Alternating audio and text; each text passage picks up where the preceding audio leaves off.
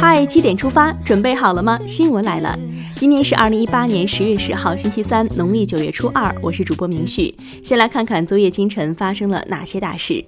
国家主席习近平十月九号致电巴尔哈姆·萨利赫，祝贺他当选伊拉克共和国总统。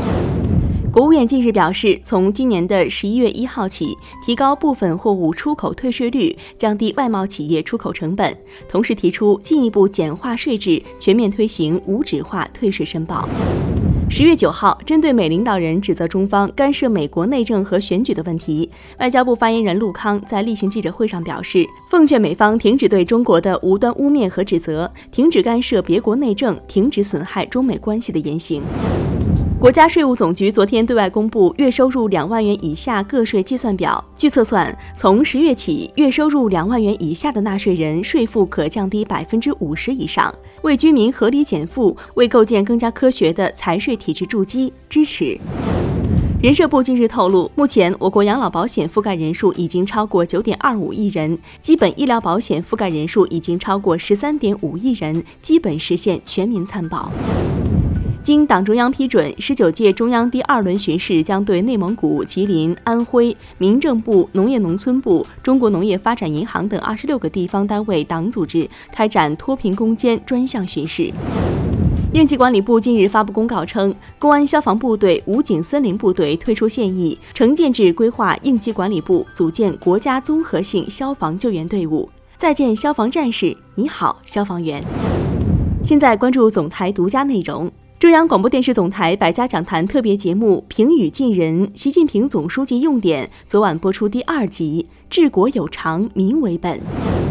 接下来了解一组国内资讯。昨天是第四十九个世界邮政日，国家邮政局统计显示，二零一七年我国快递业务量突破四百亿件，对世界快递增长贡献率超过一半。九块九包邮，了解一下。考研的小伙伴要注意了，今天二零一九全国硕士研究生招生考试正式报名开始了，报名时间为十月十号到十月三十一号，提前祝大家金榜题名。国家公共信用信息中心近日发布，九月新增明确的严重失信行为而限制乘坐火车严重失信人二百一十五人，限制乘坐民用航空器严重失信人五百八十六人，严惩失信才能让诚信发光。曾被称为“忽悠之王”的不限量套餐终于消失了。近日，不限量套餐说法正式被三大运营商叫停，改为畅享套餐。此前，该套餐曾被工商认定为虚假广告，遭消协质疑，工信部也点名批评，勒令整改。北京市民留意了，北京市交管局昨天发布消息，凡使用不在产品目录内电动自行车的市民，可从今年的十一月一号起，按照规定申请到指定地点领取临时标志。前段时间，未成年强奸案冰释前嫌事件引发舆论关注。昨天，河南鲁山县人民检察院依法将被告人赵某强奸一案向鲁山县人民法院提起公诉。近日，国足集训队军训的消息刷爆了朋友圈。九号，国足军训地点正式确定为全军老牌特种部队驻泰七幺七七零部队。训练营负责人表示，此次集训共有五十五名球员参加，如果球员被淘汰，可能会遭到相应的停赛处罚。跟着特种部队军训，练就铮铮铁骨。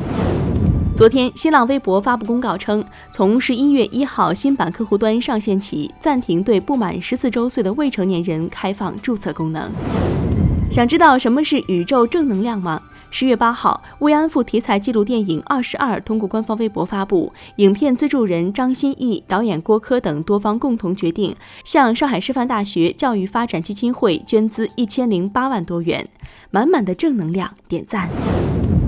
让我们把目光转向国际。美国白宫八号傍晚为新任联邦最高法院大法官卡瓦诺举行宣誓就职仪式。保守派立场明显的卡瓦诺就任之后，联邦最高法院中保守派和自由派分占五席和四席。